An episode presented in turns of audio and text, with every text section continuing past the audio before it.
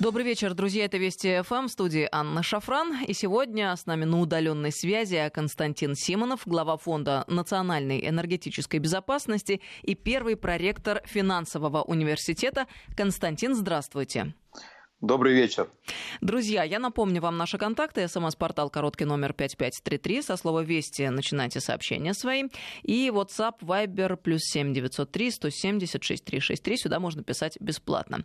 Итак, Константин, то событие, которого мы, ну как, мы, мир ждал, в общем-то, э, все последние дни, э, состоялось. Сейчас, собственно, разворачивается страна ОПЕК+, плюс, включая Россию и Саудовскую Аравию, а также государства вне Альянса, начали заседание, на котором планируется возобновить диалог по сокращению добычи нефти для стабилизации рынка на фоне пандемии коронавируса.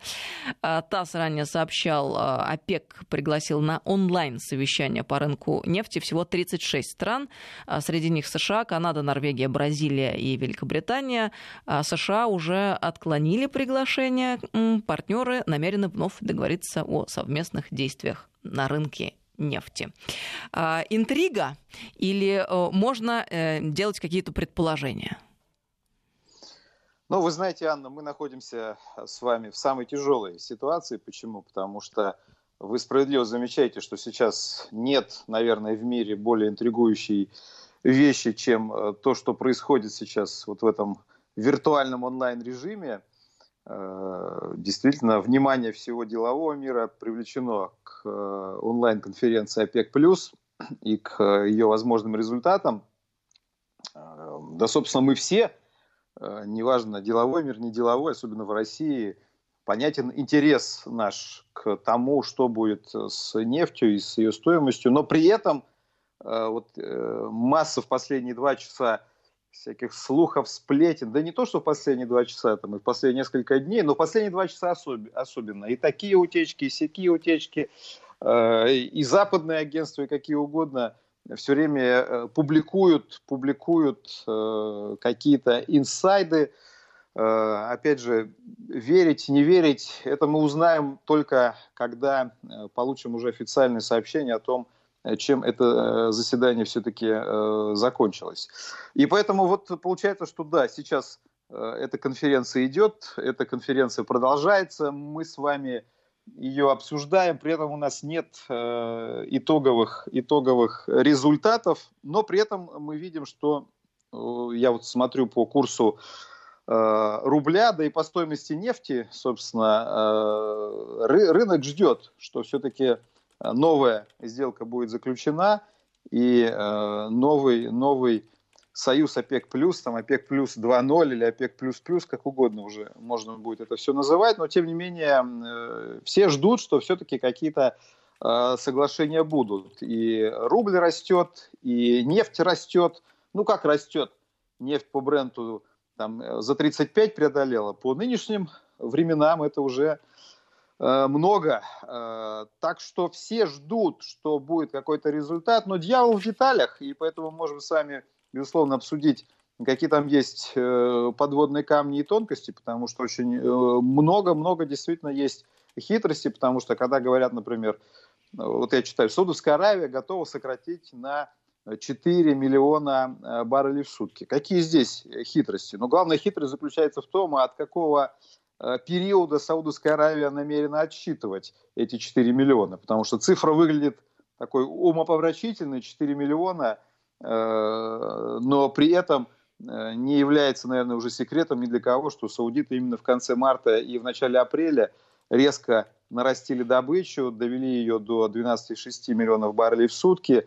И по большому счету вот эти 4 миллиона, это, ну, там, не то чтобы возвращение, конечно, к уровню начала марта, но тем не менее, по большому счету, вот эти 3 миллиона фактически это э, то, что саудиты разогнали вот буквально за последнюю э, неделю. Возникает вопрос, так, собственно, в чем тогда э, это сокращение, если они сейчас эту добычу нарастили, а теперь собираются от, от уровня апреля отсчитывать. И вот, собственно, везде вот, вот такие, такие нюансы выплывают, а, собственно, они являются принципиально важными. На какой срок? Э, то есть главный вопрос заключается в том, от какого уровня. Ну, естественно, сколько будет это сокращение, потому что это тоже разброс фантастический. Как известно, президент Путин сказал в прошлую пятницу, что речь идет о 10 миллионах баррелей в сутки, но, правда, речь шла о том, что все производители должны принять в этом участие. Все, прежде всего, имеется в виду, помимо ОПЕК+, конечно, Соединенные Штаты. Соединенные Штаты, как вы сказали, не участвуют э, вот в этой конференции, прежде всего потому, что э, юридически Соединенные Штаты не могут, то есть, собственно, президент Соединенных Штатов юридически по законодательству Соединенных Штатов не имеет права подписываться под картельными соглашениями, это тоже всем хорошо известно, то есть США официально не могут принимать участие в такого рода переговорах, Трамп тут же окажется под огнем критики и на него тут же подадут э, в суд. Но что будут делать Соединенные Штаты, как они будут оформлять свои обязательства, сколько придется на них, пока на эти вопросы э, ответов нет. Поэтому вопрос первый, сколько будет это сокращение, вопрос второй, э, ну, естественно, в первом вопросе мы имеем в виду, конечно, сколько кто возьмет на себя обязательств, сколько придется на Россию. Второй вопрос, от какого уровня будет отчитываться это сокращение. И третий вопрос, как, на какой период э, оно э, будет действовать и, собственно, сколько. Потому что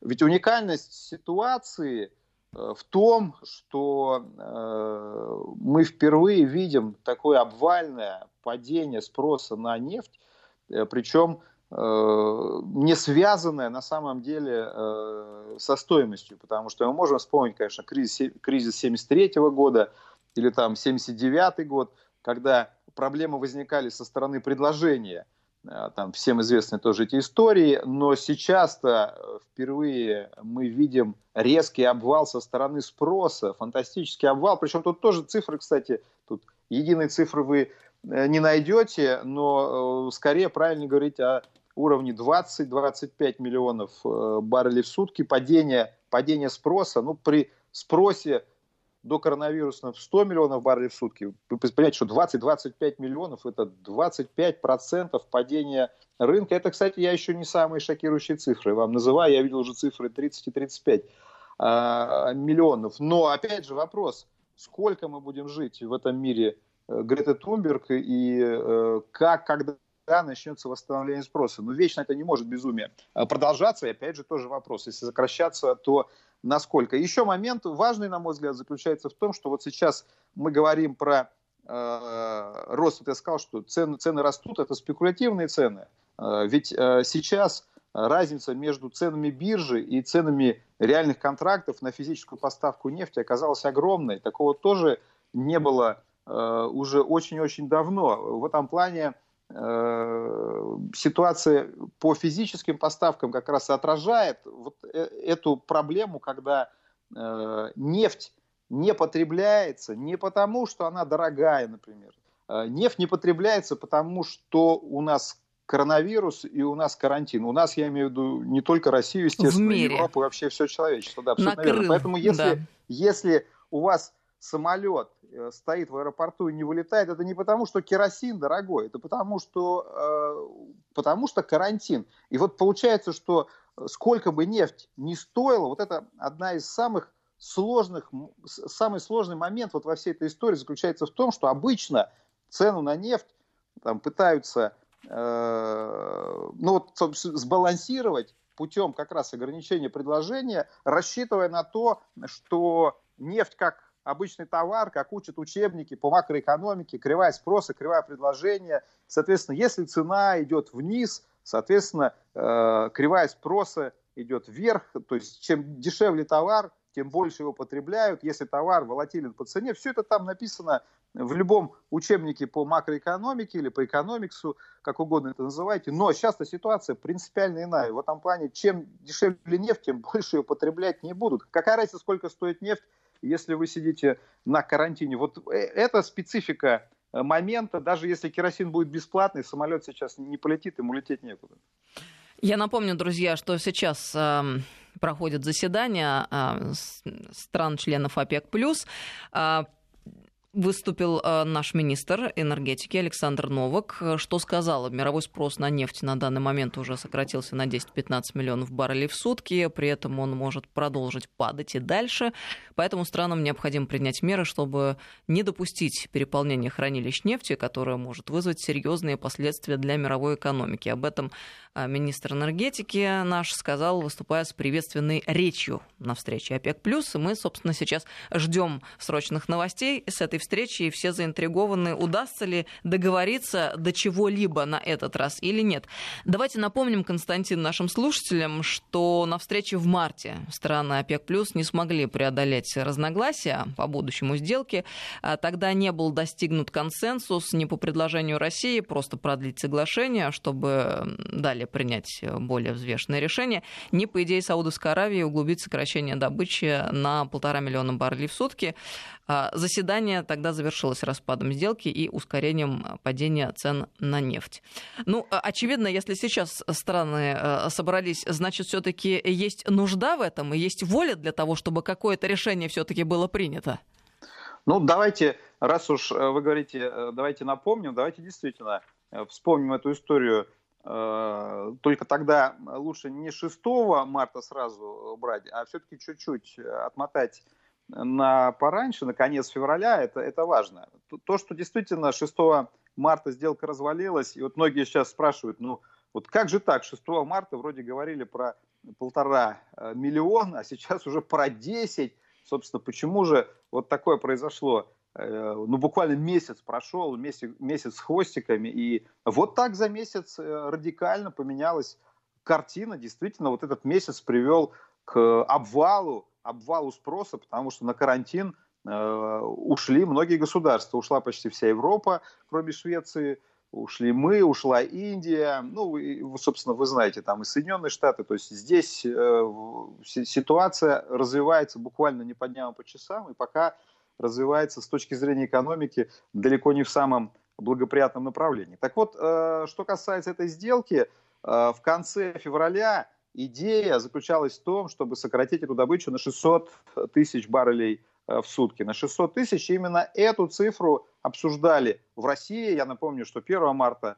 э, во Внуково э, Путин собирал совещание, там были руководители наших ведущих нефтяных компаний, естественно, были представители правительства, которые отвечают и за финансы, и за энергетику. Министр Новак поехал на встречу в Вену, э, вооружившись каким-то консенсусным решением, которое было во Внуково э, принято, но э, саудиты приехали в Вену совершенно иной уже историей.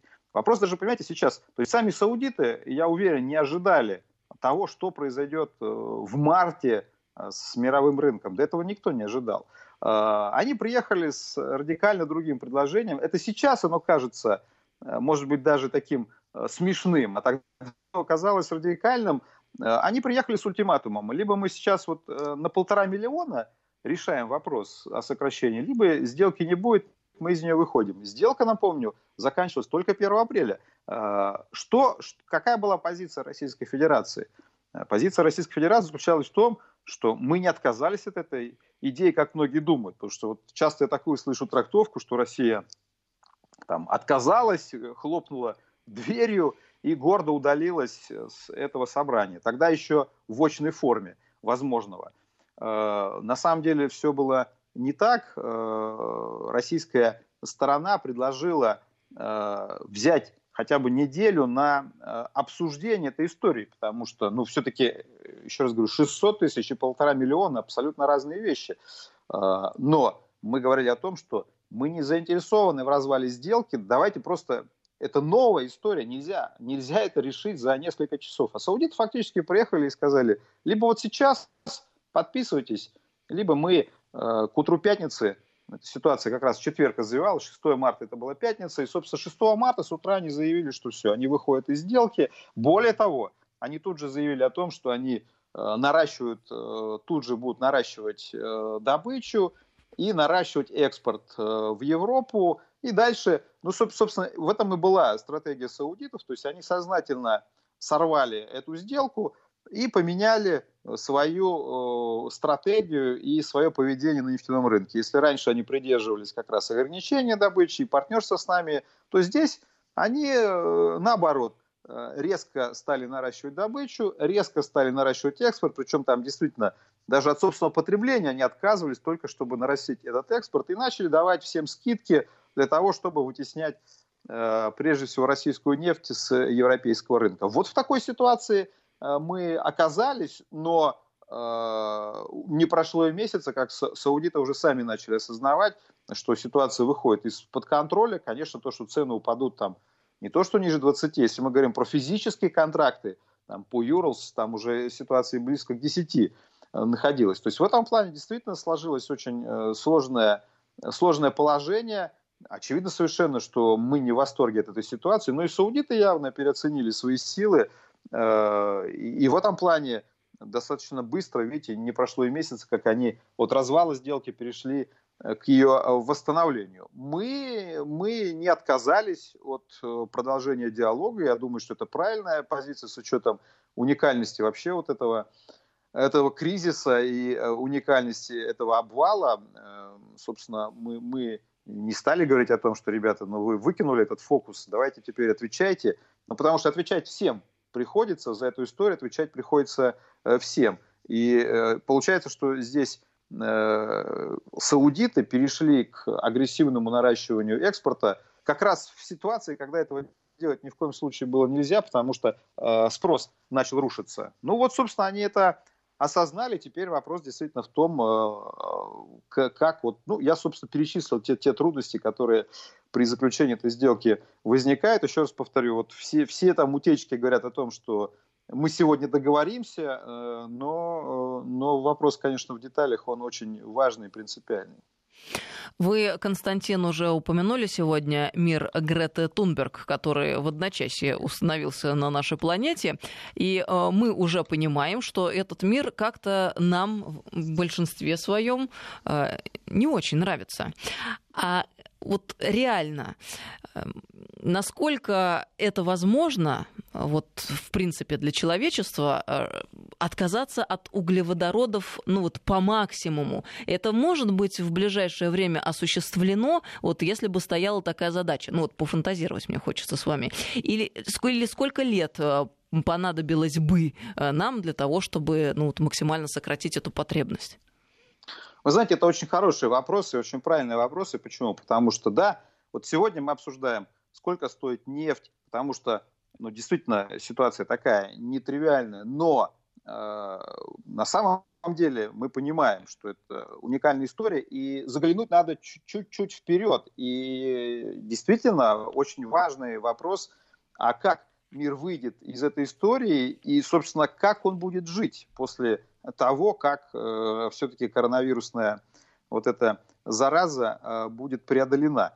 И действительно вопрос очень э, важный и нетривиальный. Почему? Потому что мы уже лет 10 э, слышим о том, что углеводороды э, это ненужная человечеству история, это все из далекого прошлого, надо уже всем срочно переходить на прекрасную зеленую энергетику, что там вот эти углеводороды, на них зарабатывают там плохие государства там и так далее. То есть там целая такая уже система мифов э, сложилась. И одним из важнейших, э, вот, важнейших теоретических конструктов является то, что вообще в целом э, мир потребляет э, слишком много. И э, нужно, нужно как-то что-то с этим делать. Почему? Потому что ведь э, когда мы говорим про будущее углеводородов, Э, на самом деле, вот возьмем ту же нефть. Спрос на нефть, он растет постоянно. Он растет с 2009 года. Э, ну, девятый год это тоже был год, как раз восьмой-девятый год экономического кризиса. С тех пор каждый год э, спрос на нефть увеличился. Хотя все эти 10 лет я слышал, что нефть никому не нужна, что каменный век кончился не потому, что закончились камни там, и так далее, и так далее. А, но что толкало э, спрос на нефть вверх? Все очень просто. Э, толкал экономический рост, рост народонаселения э, и урбанизация. Потому что объективно в городах вы потребляете больше энергии, больше нефти. И хотя успехи зеленой энергетики были очевидны, но все равно хоть как-то конкурировать в реальности вот с точки зрения мирового топливного баланса с нефтью, углем и газом, никакая там солнечная ветряная энергия в принципе до сих пор э, не могла. А вот сейчас действительно получилось так, что искусственно нас ну, вынужденно э, отправили на э, домашний режим, и действительно мы вынуждены были отказаться от колоссального объема потребления. И вот сейчас этот вопрос очень важен с точки зрения европейского выбора. Почему европейского? Потому что европейцы громче всех говорили, что надо спасать планету, во всем виноваты углеводороды. Я сейчас не буду там вдаваться в научные споры, потому что там тоже очень много подлогов и подтасовок на тему, там, что там доказали, э, как знаете, мем, английские ученые доказали, вот, на, на тему, кто там виноват в этом потеплении, существует оно или нет. Но даже не это сейчас важно. Важно, что э, все равно в голове у многих европейцев была картинка – что, в принципе, вот скоро наступит прекрасное будущее, где не будет углеводородов.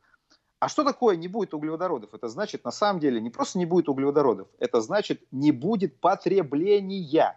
И вот теперь действительно э, европейцы должны задать себе вопрос. Им нравится жить, потому что Грета Тумберг говорила именно об этом. Я нисколько там не иронизирую, говоря о том, что мы живем сейчас в мире Греты Тумберг, потому что она говорила не только про углеводороды, она четко говорила, что мы очень много потребляем. Не надо столько потреблять, надо себя ограничивать, э, от всего отказываться. Она говорила, не летайте на самолетах, вообще не перемещайтесь. Идеальный мир э, для Грета Тунберг – это когда вы сидите как раз э, в своем доме или в своей квартире, когда вы ничего не потребляете, вы никуда не перемещаетесь, вы сидите там в интернете, в 3D-шлеме, путешествуете виртуально – Э, у вас э, стоит там солнечная батарея, распределенная генерация, вы сами себе эту электроэнергию вырабатываете. На улицу вообще лучше не выходить. Если вам пришла в голову такая шальная идея, ну, у вас 3D-принтер, напечатали там штаны одноразовые, вышли, то есть вы ничего не должны покупать, вы ничего не должны потреблять.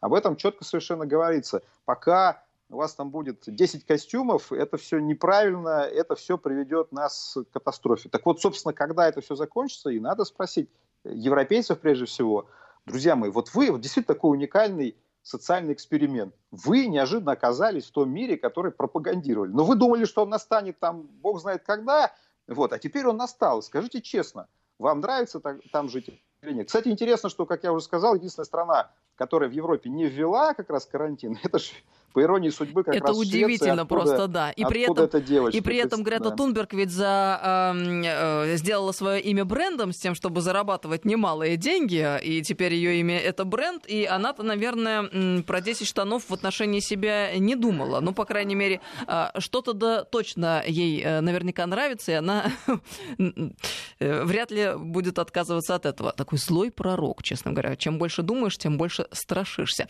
Но ну, мы продолжим эту беседу через несколько минут, сразу после новостей. Я напомню, с нами сегодня Константин Симонов, глава Фонда национальной энергетической безопасности и первый проректор финансового университета.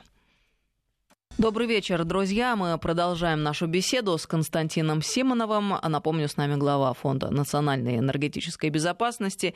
5533 – это короткий номер нашего СМС-портала. Со слова «Вести» начинайте сообщения свои. WhatsApp, Viber, плюс 7903 170 6363. Сюда можно писать бесплатно. Я напомню, друзья, что в эти минуты продолжается встреча стран ОПЕК+.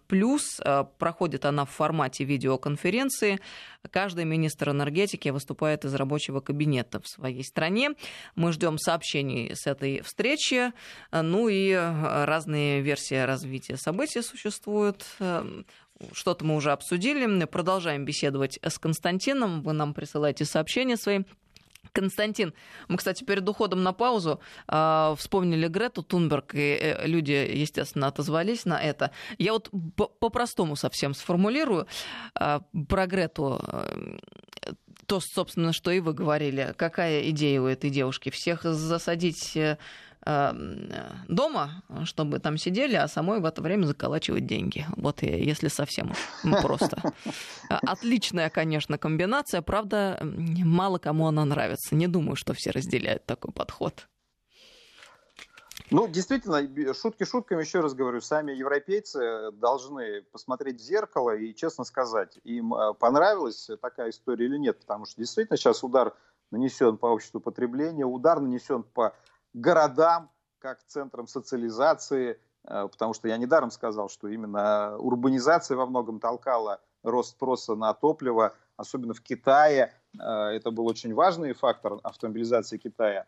Э, и вот сейчас, да, возникла такая ситуация, когда, собственно, европейцы должны честно сказать, что если они хотят там реально бороться с потеплением, оно им кажется вызвано антропогенным фактором, тогда надо начинать с себя, там просто все время казалось, что надо там типа там, пусть русские саудиты нефть не добывают, вот, а, а мы будем жить там каким-то чудесным образом, как раньше, только якобы там у нас ветряки будут и солнечные батареи, как бы сколько это стоит, мы как-то особо не, не считали, но, наверное, хуже быть не должно, то есть мы будем жить как прежде, просто там где-то вот, где-то далеко в Сибири пусть э, больше нефти не будет. Вот примерно такая. Я, может быть, огрубляю, э, но тем не менее. Вот сейчас читал тоже новости в перерыве, что во Франции с ужасом производители фуагра сигнализируют, что на 60% упало потребление. Вот тоже возникает сразу вопрос. Ну, может, и фуагра тогда? Зачем вам фуагра? Ешьте вон там гречневую кашу и без всякой фуагра. Ну, э, еще раз говорю, я, может быть, так чуть-чуть утрирую, но, но вопрос такой возникнет.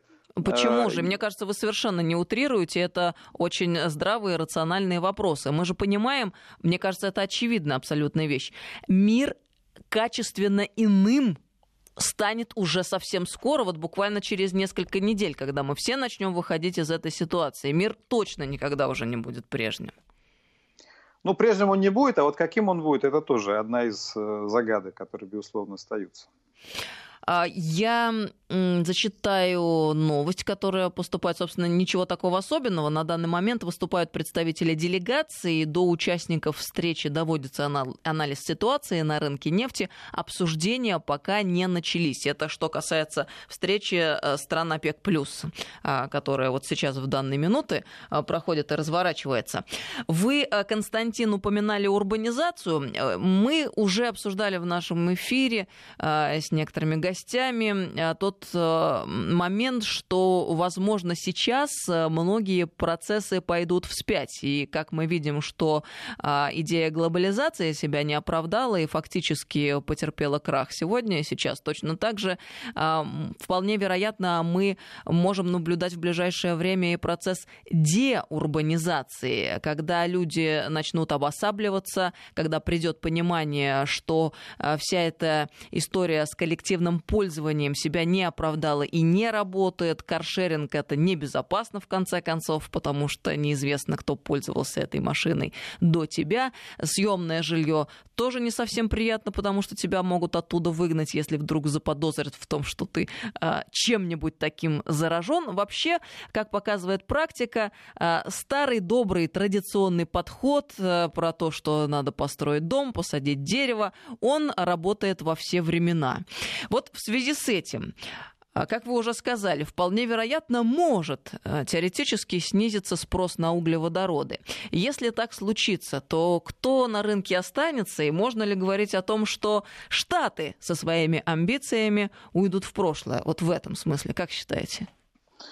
Ну, вопросов у вас сразу несколько. Что касается действительно вот этой очень интригующей, безусловно, темы, а каким мир выйдет из вот этого состояния и вашего тезиса о том, что, э, может быть, действительно вернуться к тезису о том, что э, своя рубашка ближе к телу. Ну, почему? Это на самом деле важный момент, он связан с тем, что э, вот про молодое поколение, так называемых миллионалов там и другие там термины к ним применяются, очень часто говорили о том, что они другие, в том числе и в том плане, что у них отсутствует ну, скажем так, чувство собственности. То есть они считают, что не нужно в современном мире вообще быть собственником э, чего бы то ни было. Вот собственником квартиры быть не нужно, собственником машины быть не нужно. Отсюда действительно вот эти ценности, о которых вы сказали, совместного пользования. Зачем тебе быть собственником?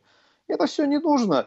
Пожил сегодня здесь, пожил завтра там. Имея в виду, что ну, просто эта модель действительно там поездил на одной машине, взял в каршеринг другую машину. Эта модель хороша, если ты действительно уверен, что у тебя это потребление будет вечным, мир будет развиваться только в сторону улучшения, что э, ты действительно там в любой день эту э, машину получишь, жилье снимешь, и деньги у тебя обязательно будут, то есть ты их каким-то чудесным образом обязательно заработаешь. И в этом плане и действительно возникала такая философия, что, может быть, и не стоит быть собственником, бороться за эту собственность. Надо там, жить в свое удовольствие, не думать о завтрашнем дне, потому что завтрашний день, он по определению прекрасен. Вот главное только вот сейчас э, температуру снизить на планете, э, там, с коровами разобраться, потому что они выбрасывают э, газы парниковые, белковые, и это очень плохо. А так все, все будет отлично, перейдем на растительную пищу веганскую, и все будет отлично. И вот действительно сейчас э, вопрос в том, как, как собственно, произойдет ли у них тоже переформатирование какое-то сознание, когда они, может быть, тоже осознают, что мой дом, моя крепость, и действительно есть какие-то все-таки вещи, которыми нужно обладать. И, опять же, если Э, люди посчитают, что им нужно уезжать из городов, тоже такая история неоднозначная. С одной стороны, в городах потребления больше, с другой стороны, э, если все равно они будут перемещаться в города на работу, значит, э, опять же, им понадобится транспорт и так далее. То есть натуральное хозяйство, достаточно... Константин. Ну, натуральное хозяйство тоже, вы знаете, там надо и землю копать, и, тоже без, без нефти вы сегодня производством еды заняться не сможете. Что касается... Э, поэтому я пока, кстати, давайте все-таки действительно посмотрим, как изменится этот мир, потому что вот то, что мы обсуждаем про вот эти 20 миллионов падения э, баррелей в сутки, то есть 20%, возможно, 30%, это падение в моменте. Вот что будет, что будет к концу года, когда э, все-таки мы из форс-мажора этого выйдем? Вот это гораздо более важное знание – которые мы должны получить. И причем не забывайте, что нефть, очевидно, то есть несмотря на сегодняшнюю сделку, я думаю, что какая-то сделка будет, безусловно, сегодня, но несмотря на то, что сегодня она будет, не ожидайте просто э, при любом раскладе, не ожидайте завтра цен в 50 долларов за баррель. Надо осознать, что пока вот эта ситуация с физическим потреблением не придет хоть в какую-то норму, нефть не будет 50-60 э, долларов стоить, и в этом плане Э, я думаю, что сегодня, скорее всего, очень поздно эти новости придут. Э, и кто не дождется их и ляжет спать, не надо завтра с утра бежать к компьютеру, думая, что там сейчас напишут, что нефть 200 стоит сегодня долларов, 50, ура, снова да, счастье. Что, мне кажется, действительно, иногда вот мы встаем с утра, начинаем новости читать, и как-то вот нам кажется, что все, что происходит, это какой-то какой сон дурацкий. Вот мы сейчас просто откроем компьютер, а там нам напишут, что нефть действительно там, ну если не 200, то по крайней мере 60, коронавирус побежден. Ну, очевидно совершенно, что эти истории не будут там э, вопросами нескольких дней. Надо терпением э, запастись. И э, в том числе и по нефтяным ценам не будет завтра нефть стоить э, 50 э, долларов при любом исходе сегодняшних переговоров. Что касается того, вот все-таки, если мы все-таки рассматриваем вариант, что не все выдержат эту гонку, даже если действительно сокращение будет. Ну, кстати, ОПЕК, э, Организация производителей и экспортеров нефти, сама назвала, между прочим, несколько наиболее э, реальных жертв, то есть те страны, которые первыми окажутся в зоне риска, не, то что окажутся, точнее, правильно сказать, уже оказались в зоне риска в контексте нынешней ценовой ситуации. Вот поэтому здесь Э, можно, собственно, к их, их э, прогнозу а, апеллировать. Собственно, вот они назвали шесть э, стран. Это страны в их рядах, которые они считают наиболее хрупкими в этой истории. Ну, некоторые страны здесь достаточно очевидны. Например, Венесуэла. Венесуэла сегодня не может уже нефть продать и по по 5 э, долларов свою. Дальше это Ливия. Ну, Ливия тоже вопрос. Есть такая сейчас страна, или это просто территория. название на карте, территория. Э, да. А вот дальше поинтереснее, потому что там э, Алжир, Ангола, э, Иран, Нигерия. Алж... И, соответственно, вот достаточно крупные страны. Нигерия – это страна все-таки с населением – сопоставимым, а то и превосходящим Российскую Федерацию, то есть это далеко не маленькое государство, Иран тоже огромная страна, и вот они стоят уже в списке на развал, полный развал э, экономики, вот, и что в этой связи там будет, большой-большой-большой вопрос. Но, по крайней мере, вот, собственно, есть просто государства, у которых У нас просто в этой гонке есть определенные плюсы. Э, у нас и бюджет все-таки сходится при э, ценах гораздо меньших, чем в случае с остальными государствами ОПЕК, включая, кстати, и Саудовскую Аравию. То есть в этом плане у нас, э, у нас есть определенные и, и резервы, а самое главное, и, может быть, и аппетиты не такие огромные. И главное, есть еще какие-то альтернативы по мимо нефти. Просто мы привыкли рассуждать, что мы там зависим от нефти. Это, с одной стороны, правда, но с другой стороны, наша зависимость от нефти на порядок ниже, чем в случае с той же э, Саудовской Аравией, где эта зависимость там, э, очевидна, и несмотря на план, там, который новый наследник там принял, Vision 2030, все это, конечно, такие красивые э, сказки, э, которые там красиво звучат в западной прессе, но реальность э, далека, далека от ожидания. Что касается а, Соединенных Штатов. Но тут я, правда, вот э, не до конца понял ваш вопрос, что вы имеете в виду про крах-крах их планов. Э, ну, сланцевую историю. Ну, сланцевая история, э, с одной стороны, очевидно, что сланцевики несут существенные потери, несмотря на то, что многие из них э, захеджированы, то есть они застраховали риски падения цен, но опять же застраховали до осени.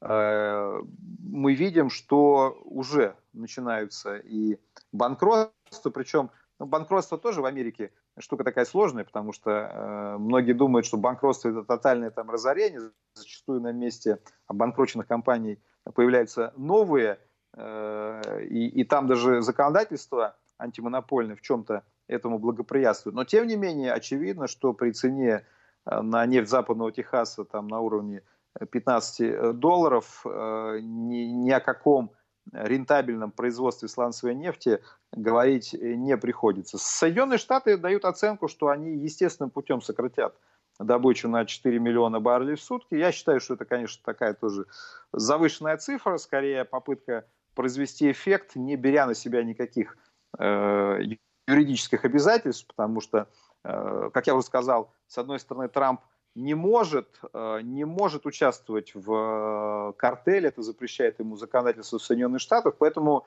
Соединенные Штаты пытаются как бы сказать, что ну вот типа там слово джентльмена, что мы эту добычу сократим, вот мы считаем, что на 4 миллиона баррелей в сутки, но вот хотелось бы, конечно, чтобы как-то эти обязательства тоже были оформлены, там теоретически можно придумать, собственно, да, федеральные правительство не может в этом участвовать, но, скажем, штат Техас, который является ключевым для производства сланцев, там есть регуляторные механизмы. Вот многие с удивлением обнаружили заявление э, главы э, железнодорожного регулятора штата Техас. Э, а на самом деле, ну, это еще исторически, действительно, вот с, с тех времен пресловутого э, Рокфеллера, когда э, железные дороги регулировали транспортировку э, нефти, да, до сих пор вот за, за ними осталась эта регуляторная функция с точки зрения э, транспорта и разрешения на транспортировку, неважно каким видом, тем более, что трубопроводы тоже транспорт. Э, есть такие возможности, вопрос в том, чем Соединенные Штаты воспользуются. И э, еще раз говорю, все-таки главный момент заключается в том, насколько долгим вот будет эта яма э, со спросом, насколько долго она будет, потому что Э, вот э, мы, мы, мы смотрим на нынешнюю ситуацию, у нас от ужаса большие глаза, но ведь вопрос заключается в том, э, насколько эта ситуация будет растянутой во времени. Это напрямую касается американских сланцев, потому что если долго будет цена в 15-20 долларов, даже такая мощная экономика, как Соединенные Штаты, не сможет вечно всю эту историю финансировать, потому что да, с одной стороны, у США есть колоссальные финансовые ресурсы, но когда мы спрашиваем, а кто внутри Соединенных Штатов будет это финансировать, дальше начинаются сложности, потому что, скажем, страховые компании, э, там, инвестиционные компании, зачастую их собственники мечтают, чтобы Трампа убрали из э, Белого дома, они совершенно не собираются финансировать сланцевую индустрию, которая является электоратом Трампа. Они совершенно не собираются помогать Трампу переизбираться. Наоборот, для них сейчас экономический кризис – это, может быть, уникальный шанс э, обыграть Трампа на выборах, потому что э, еще казалось недавно у него просто практически стопроцентный шанс, и коронавирус здесь тоже и политическую э, политическую часть переписывает в современной истории Америки.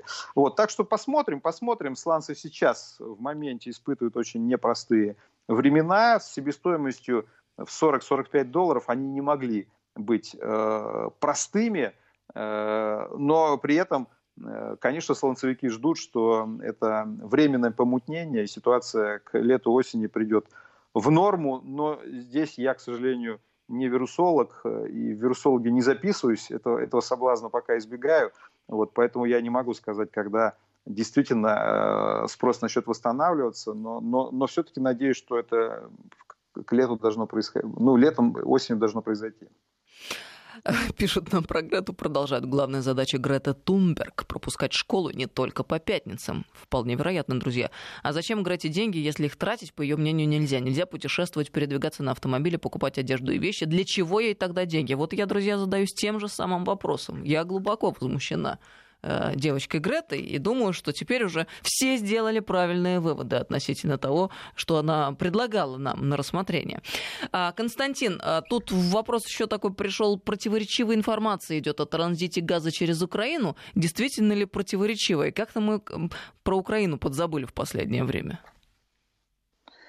Ну, про, про Украину действительно забыли, потому что не, не до Украины. А что вы имеете в виду под противоречивой информацией? Ну вот я сама не очень понимаю. Видимо, речь идет о том, э, останется ли Украина как э, э страна Нет, транзит, транзитер.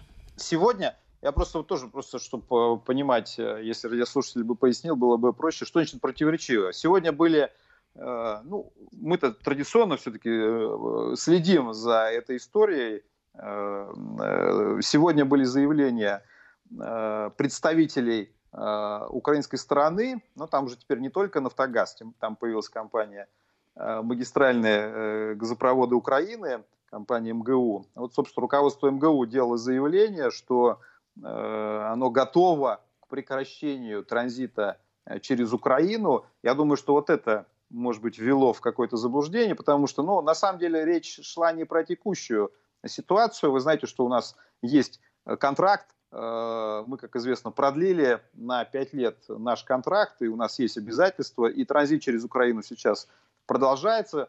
Сейчас просто на европейском газовом рынке тоже не самая э, простая ситуация. И опять же, там много факторов сошлось. Это и дешевеющая нефть, это и теплая зима, это и переполненные хранилища, это и приток СПГ, то есть в этом плане там тоже э, цены э, достаточно низкие, но, но и при этом и ситуация с поставками временно не самая простая. Вот. Но тем не менее у нас есть обязательства перед Украиной, мы продолжаем транзит. Напомню, что в этом году мы должны 65 миллиардов прокачать через Украину. Посмотрим, как ситуация будет складываться дальше. Но пока этот транзит Э, идет. Я думаю, что просто вот заявление о том, что мы готовы к прекращению транзита, опять вернуло в памяти вот этой картины, э, картины газовой войны. Кстати, действительно вот интересно, что еще в декабре тема Украины была доминирующей, казалось, война неизбежна. И я имею в виду, как вот все быстро меняется, повестка переписывается, а теперь вот, как вы, Анна, справедливо заметили, мало кто даже про Украину и вспоминает. Так вот, э, еще раз хочу сказать, руководство МГУ, речь, речь шла про, им, им задавали вопрос на тему достройки Северного потока-2. То есть, э, что же будет, когда Северный поток-2 э, достроят? Вот, собственно, об этом они и говорили. Они сказали, что мы готовы к этому. Правда, как они готовы, они э, не объяснили, но при этом тут же сказали, что они по-прежнему будут бороться на всех уровнях с Северным потоком-2. Это плохой проект, который не должен быть э, достроен. То есть вот заявление было такое, что в принципе мы готовы но сделаем все, чтобы этой трубы не было. Как готовы, мы пока вам не расскажем. Вот. Э, но через год э, попытаемся на этот вопрос более внятно ответить. Почему через год? Ну, потому что, собственно, э, как я уже сказал, в этом году у нас 65 миллиардов, в следующем году уже 40 по контракту. То есть в этом плане мы рассчитывали с учетом введения санкций завершить «Северный поток-2» как раз к концу первого квартала 2021 года. То есть как раз вот год остается, и трубоукладчик академик Черский, который передвиг... пере... перегоняют с Дальнего Востока, он продолжает свой путь в Европу. Вот я смотрел там трекинговые э, сайты, тут тоже внимательно все смотрят, как он там идет, но по В общем, прогнозом он где-то как раз к концу апреля должен уже в европейских водах оказаться. Э, спасибо вам большое, Константин. Нам продолжают э, сообщения многочисленные приходить. Э, тут пишут, например, устрашение народов коронавирусом для установки буржуинами мирового порядка. Но я, кстати, думаю, что в этом так своеобразно, эксцентрично сформулированном сообщении своя доля истины присутствует. И вот тоже эм, продолжаю задавать вопрос, заданный доктором Мясниковым, почему люди боятся вируса, при этом не делают прививки от обычного гриппа, и почему вы не хотите посмотреть на статистику по туберкулезу, например. А я призываю здраво смотреть на вещи и без излишней паники и нагнетания. Надо включать разум, друзья. При этом, конечно же, меры предосторожности тоже соблюдать надо. Константин, спасибо вам огромное за эту интересную беседу. Я надеюсь, до новых, до новых новых встреч в нашем эфире. Мы прощаемся. Уже ушел Константин. Спасибо. Константин Симонов был с нами сегодня в эфире на удаленной связи, глава Фонда национальной энергетической безопасности и первый проректор финансового университета.